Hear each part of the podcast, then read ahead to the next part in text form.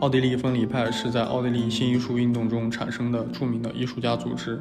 1897年，在奥地利首都维也纳的一批艺术家、建筑家和设计师声称要与传统的美学观决裂，与正统的学院派艺术分道扬镳，故自称分离派。其口号是“为时代的艺术，艺术应得的自由”。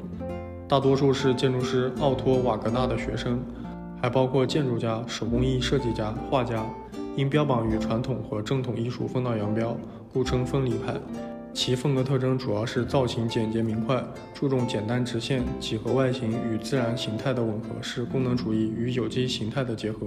主张功能主义与有机形态的结合，简单几何外形和流畅的自然造型结合。